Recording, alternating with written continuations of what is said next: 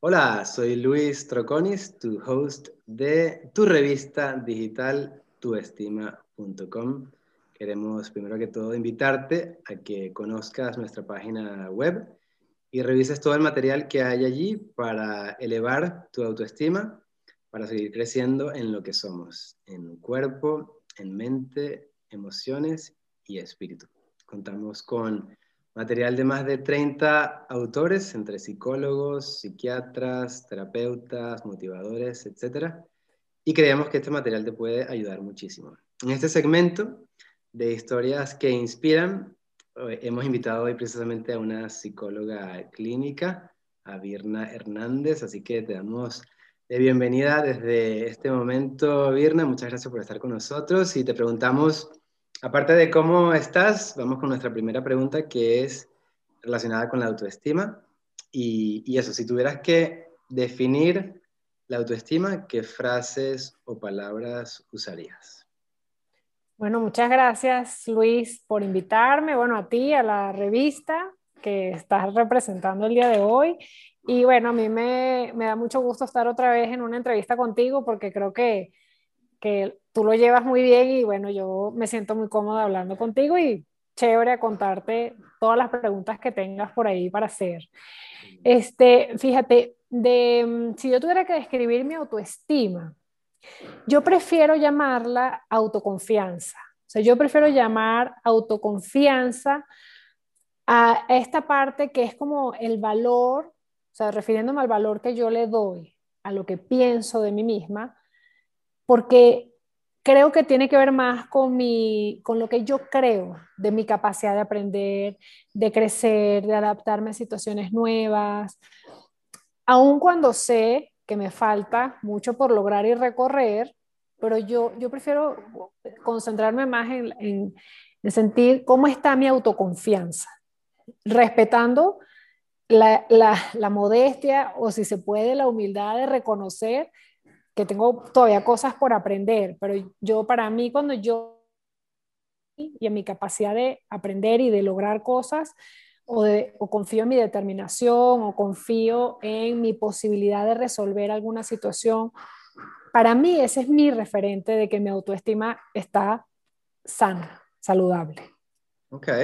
Ahora, un término parecido que siempre tocamos en nuestra segunda pregunta es el amor propio. Y la pregunta en concreto es, ¿consideras que el amor propio ha sido fundamental para tu desarrollo personal, como pareja, eh, en lo social y en lo profesional?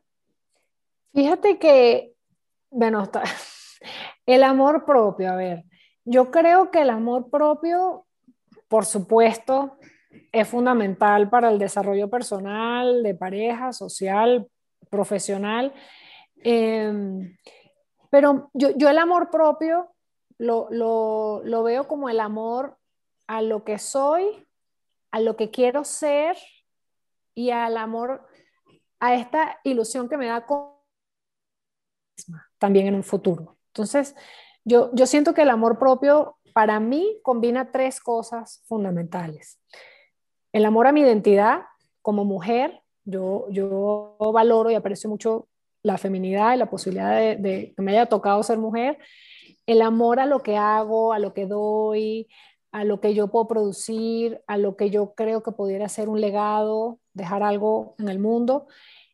Y, y, y, amar lo que recibo de las otras personas, o sea, el amor a los que me hacen sentir amada. Yo creo que todas esas tres cosas es para mí el amor propio. O sea, no es nada más el, el amor de mí para mí.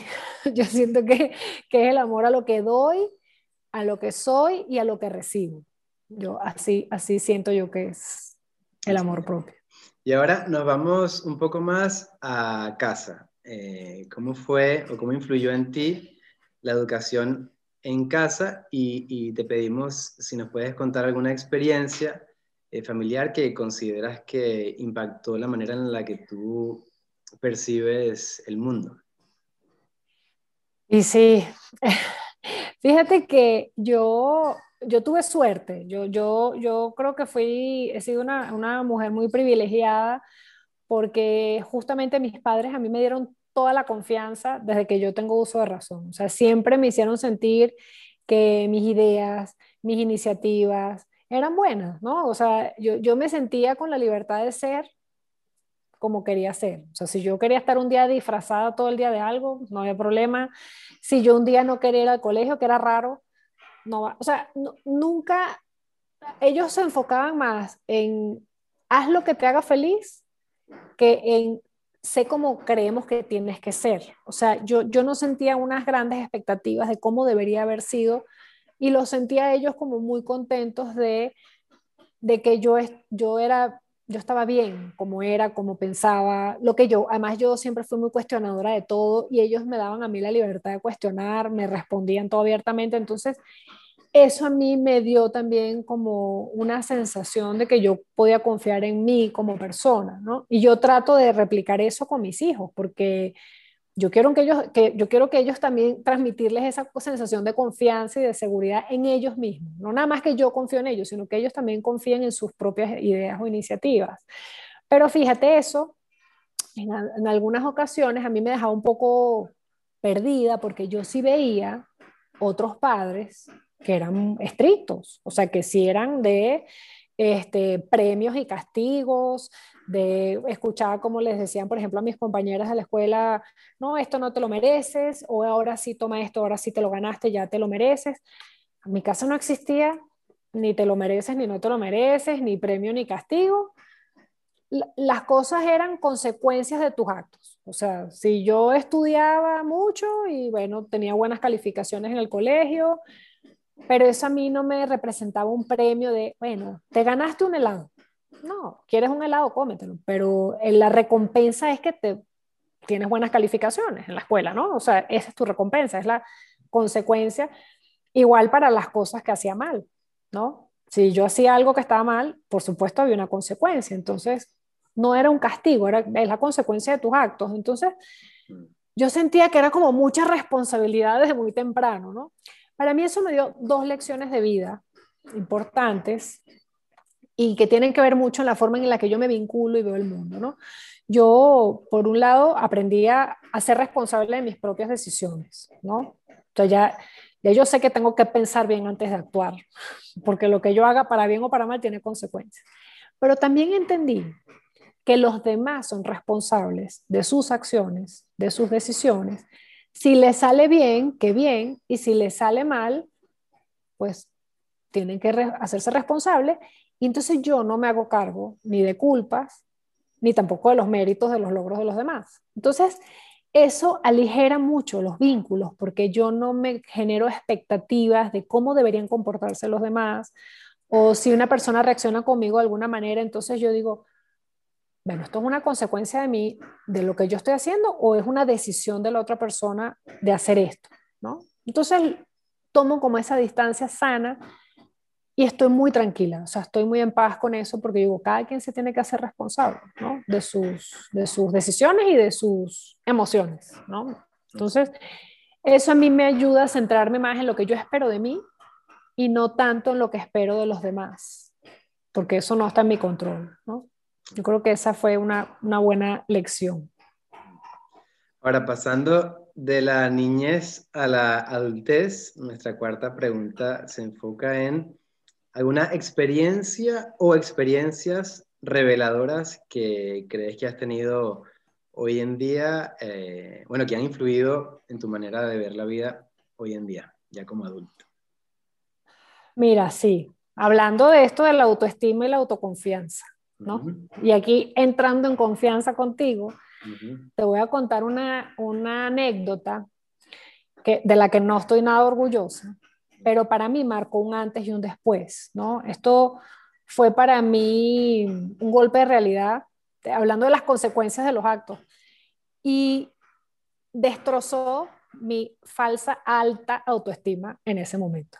Yo sentía que tenía una, por eso es que yo ya no me confío de hablar de la alta autoestima y la baja autoestima, porque yo sentía que tenía una autoestima alta, me sentía que era la dueña del mundo y fue el, un, un gran error que cometí.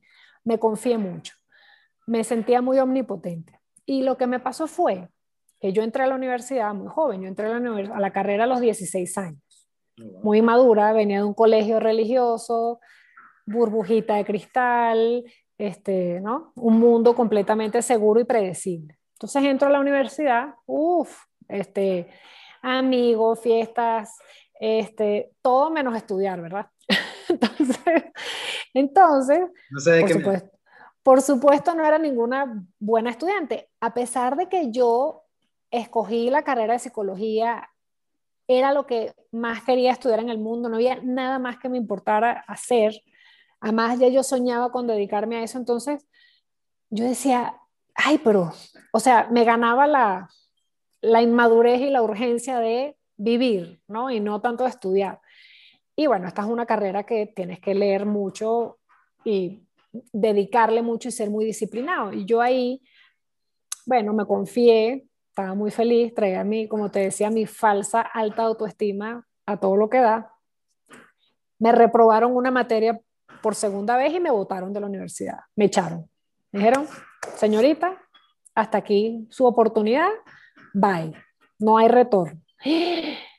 Bueno, yo sentía que, ¿cómo era posible? O sea, nada, todo mal, todo mal. Y dije, llegué a mi casa y le dije a mis papás, ¿saben qué? Me acaban de correr a la universidad. Y ellos me dicen, bueno, no pasa nada, nosotros tenemos aquí unos negocios, mis papás siempre fueron comerciantes, eh, aquí están, estas tiendas son tuyas también, vente a trabajar para acá. Y yo, en fuego, porque yo decía, no, yo quiero estudiar mi carrera, yo quiero ser psicóloga, yo no quiero ser comerciante, o sea, gracias por ponerme a la orden, pero no gracias. Entonces fui con una tía mía, que es un gran personaje en mi familia, es mi madrina, mi tía Eliana, y entonces voy con ella y le digo, tía, me votaron de la universidad. Y me dice, ¿qué quieres hacer?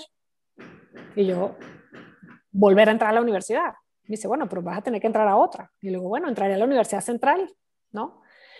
Y me dice, bueno, haz lo que tengas que hacer, estudia para el examen de admisión, haz las equivalencias, haz lo que tengas que hacer, pero agarra este tiempo y no, no hay tiempo que perder, prepárate y trata de entrar ahí.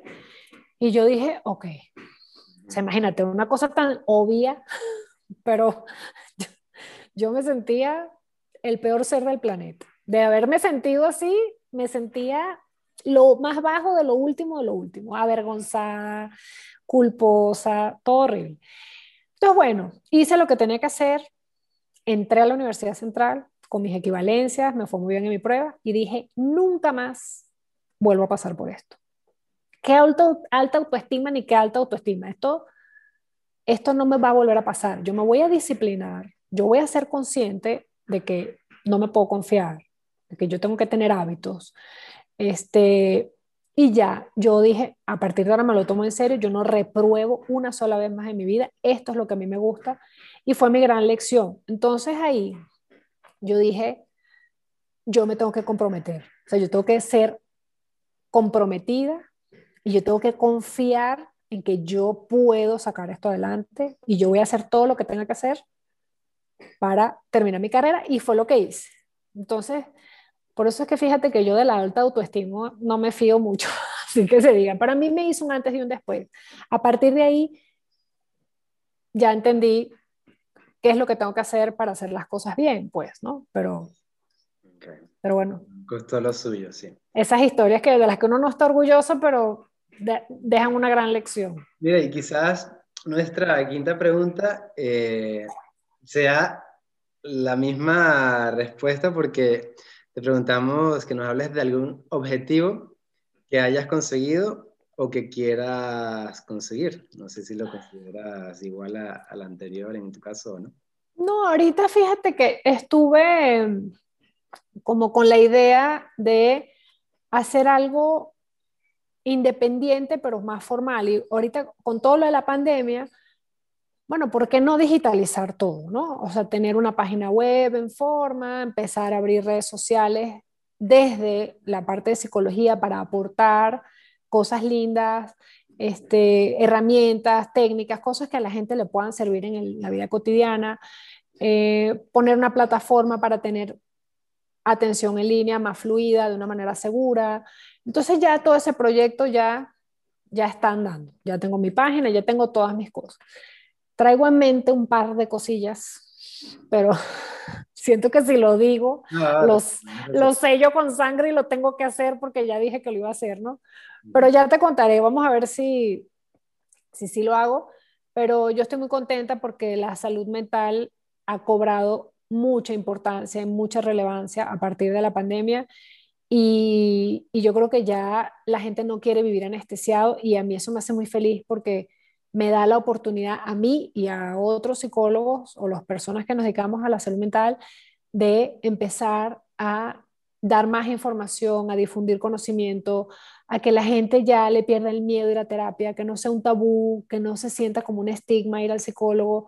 Yo creo que esa apertura que se está dando ahorita es bien importante y los psicólogos tenemos que eh, aprovechar esa oportunidad para que la gente pueda estar mejor y no tenga que estar batallando solito, sufriendo en ensayo y error para salir adelante, ¿no? Y desgastándose de más, pudiendo tener el apoyo de, terapeutas. Bueno, y pasamos a nuestra sexta pregunta, que es una recomendación. ¿Qué le recomendarías a, los lectores e integrantes de la familia de Tu Estima están en ese camino de elevar su autoestima? Ok, este, mira, yo creo que, fíjate, en el trabajo terapéutico, ya, ya como psicóloga clínica aquí, yo creo que es importante empezar siempre por el autoconcepto antes de meternos al tema de la autoestima, porque así llega a la consulta la gente que dice es que yo vengo porque tengo muy baja la autoestima y me la quiero subir, ¿no? Pero no es como subir el potasio en la sangre, o sea, es, es, es distinto. Entonces digo, bueno, vamos a empezar por el autoconcepto, ¿no? Vamos a esclarecer todas esas ideas, términos, conceptos que, te definen, ¿no? Eh, como persona, de dónde vienen, cómo se construyó tu identidad. O sea, todas esas ideas que tú crees que te caracterizan, ¿cuáles son? Ese es el autoconcepto, ¿no? Y después empiezo a ver yo con la persona, bueno, vamos a ir uno por uno. ¿Cuál es el juicio de valor que tú le das a cada uno de esos conceptos? O sea, ¿cuáles, cuáles valoras tú positivamente y cuáles valoras tú negativamente? Porque de ahí parte la autoestima. La autoestima es el valor moral que le damos al autoconcepto, ¿no?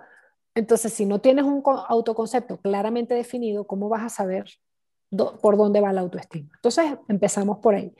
Y ya después, muchas de las cosas que yo, perdón, uno de mis hijos, después, uno de los... Eh, Perdóname. Juicios de valor, eh, concepto, o uno de los... Ajá, entonces fíjate qué pasa. Hay personas que en el autoconcepto incluyen estados emocionales. Por ejemplo, hay personas que llegan y se definen como, mira, es que yo soy una persona ansiosa. La ansiedad es un estado emocional temporal, no es un rasgo de personalidad. Entonces ahí de pronto hay que empezar a desmarcar esas etiquetas que algunas personas se han ido poniendo como parte de su identidad y le afectan mucho la estima.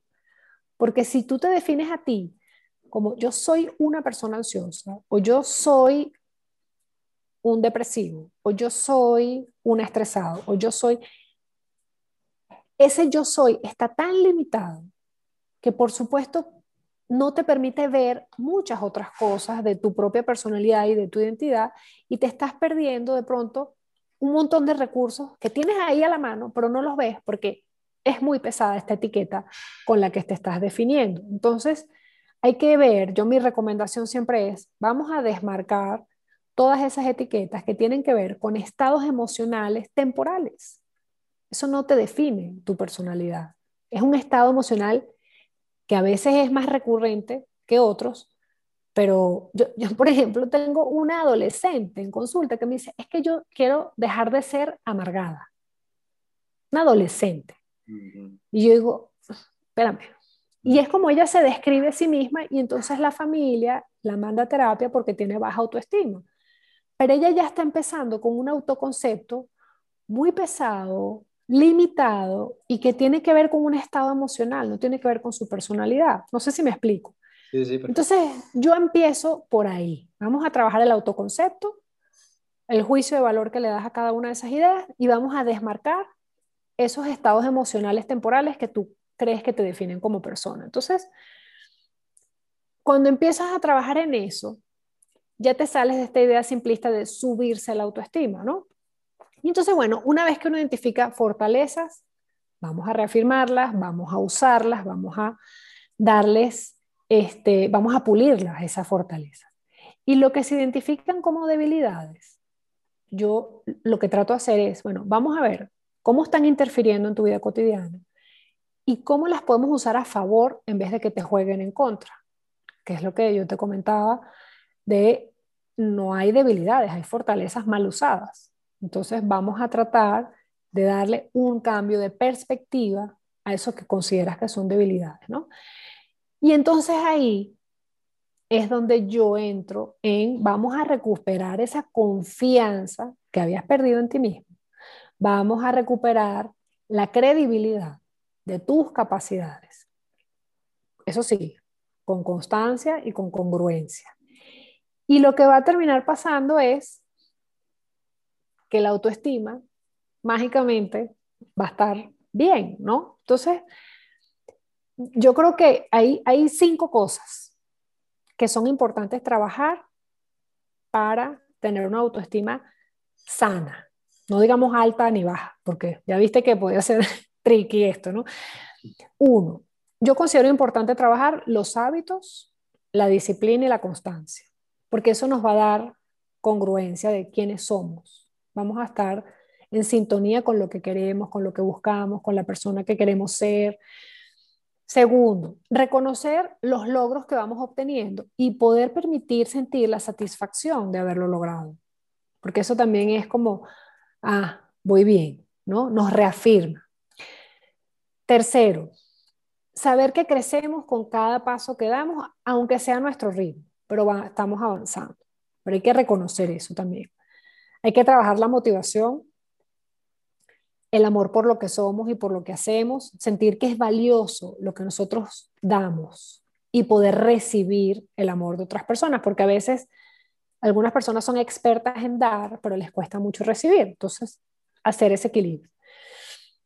Quinto, cultivar todos los días los vínculos que de verdad nos importan. A veces estamos muy pendientes de ganar la aprobación de vínculos que no son tan importantes para nosotros y nos desgastamos y nos desgastamos y estamos descuidando estos vínculos que realmente son satisfactorios, que disfrutamos, que la pasamos rico, que nos sentimos queridos. Entonces, dejar de batallar con esos vínculos que de verdad ver si nos importan o no y enfocarnos en seguir cultivando esos vínculos que sí nos aportan y nos hacen sentir bien.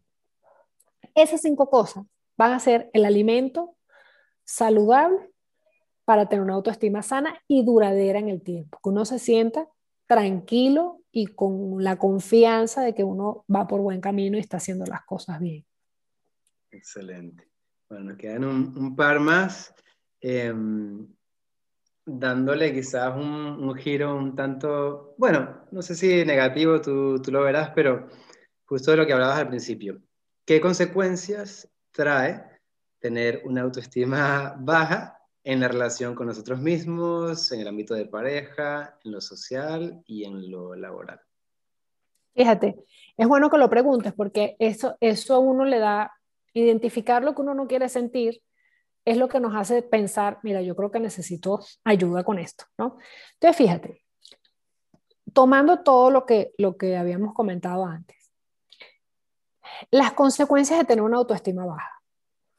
Si dudamos de nosotros mismos, o sea, no nos tenemos credibilidad ni mucha confianza en lo que somos o lo que hacemos. Si nos sentimos desvalidos, cargados de culpa o de vergüenza, arrastrando errores del pasado como si fuera una penitencia, ¿no? Si no tenemos esperanza en el futuro, si dependemos demasiado de la aprobación de los demás, o estamos aterrados de que nos rechacen o nos excluyan, claro que va a afectar la forma en que nos vinculamos con nosotros mismos y con el mundo, porque estamos en una sensación de desvalimiento total y de poca confianza. Entonces, si nosotros no confiamos en lo que somos y lo que queremos, ¿cómo vamos a pensar que los demás van a confiar en nosotros? ¿O cómo vamos a querer confiar en otras personas y abrirnos sintiéndonos tan avergonzados por dentro? Entonces, tampoco nos vamos a prestar para tener buenos vínculos o vínculos sanos. Entonces empezamos a tener relaciones interpersonales tóxicas, este, relaciones interpersonales desgastantes, em, empezamos a, a tener trabajos que no nos gustan y todo eso porque estamos con esta sensación de valgo poco, de desvalimiento, de es que yo no sé ni para qué sirvo. Entonces estar en ese estado nos va a exponer de una manera muy vulnerable a vínculos negativos y a trabajos o a tareas poco productivas y poco satisfactorias. Entonces se hace como un círculo vicioso en el que uno no ve salida. Si uno está ahí, hay que pedir ayuda. Uno puede darse cuenta y decir, no, yo me salgo de esto ya, ¿no? Y yo voy a tomar una decisión y yo, esto a mí no me vuelve a pasar. Yo no vuelvo hasta, yo quiero salir de este estado.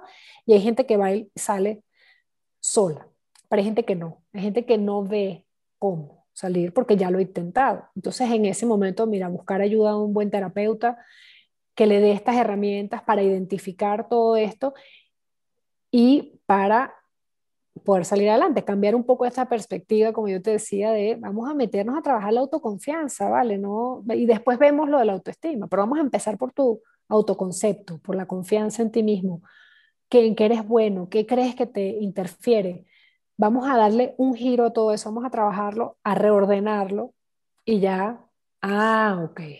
Entonces ya salimos de esa sensación de desvalimiento y de culpa o de vergüenza y de tanta dependencia emocional de vínculos que no nos hacen bien, ¿no?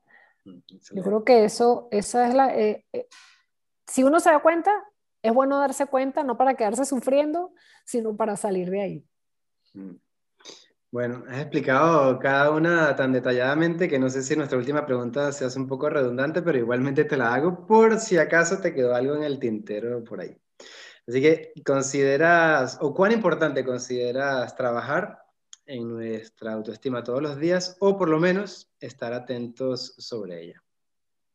Como te decía, si estamos dudando demasiado de nosotros mismos, entonces retomar en trabajar estas cinco cosas de hábitos, disciplina, constancia, reconocer los logros e incorporarlos como parte de nuestro crecimiento, saber que nosotros tenemos, podemos avanzar a nuestro propio ritmo y no estar tan pendiente con cómo van de rápido los otros, sino vamos a nuestro ritmo, pero no, no, no paremos, vamos a, a seguir avanzando poco a poco.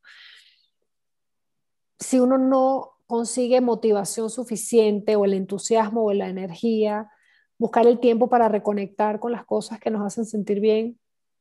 Y a veces hace falta descansar. Hay personas que, que evitan descansar para no perder tiempo. Entonces no se recuperan, o sea, no reparan el desgaste del día a día y eso también hay, hay, que, hay que descansar y hay que recuperar la energía para poder pensar en estar motivado. Y como te digo, uno a veces entra en, en, vínculos interpersonales que te pueden drenar mucho, restar, en vez de aportar. Entonces vamos a tratar de más bien seguir cultivando, aunque sean pocos, pero los buenos vínculos que tenemos y eso nos va a dar otra vez esta sensación de sentirnos queridos, valiosos, confiables eh, y, nos va a ayudar a, a no estar dudando tanto de nosotros mismos. Entonces, yo creo que esas cinco cosas es eso, como alimentar de manera saludable a la autoestima, ¿no? Porque la autoestima, viste todo lo que involucra y, yo creo que hay que estar atento a todas esas cosas, a cómo me hablo a mí misma, ¿no? O sea, si yo digo, Ay, es que qué, qué bruta soy, ¿no? Qué burra, ¿cómo, ¿cómo no lo pensé? Enfócate en la situación. Oye, la próxima vez tengo que estar atenta a esto de esta situación para darme cuenta a tiempo y tomar las previsiones, pero es que no, eso no me hace bruta, ¿no? Entonces, como no, no, no hablarse uno de una manera, o sea, uno no le hablaría así a la mejor amiga o al mejor amigo nunca. Entonces, ¿por qué a uno sí? ¿no? Entonces, tratar de ser un poco más compasivo con uno mismo sin, sin caer en, el victimismo ni la lástima, pero sí ser un poco más, menos tirano y menos severo, ¿no? A la hora de juzgarse. Excelente. Bueno, pues ese es el final de nuestra entrevista en, este segmento que llamamos Historias que Inspiran. Sabemos que te ayudará a ti también a seguir eh, creciendo y desarrollándote. Te damos las gracias a ti, Virna, por tu tiempo nuevamente y ya pronto nos veremos nuevamente en otro espacio.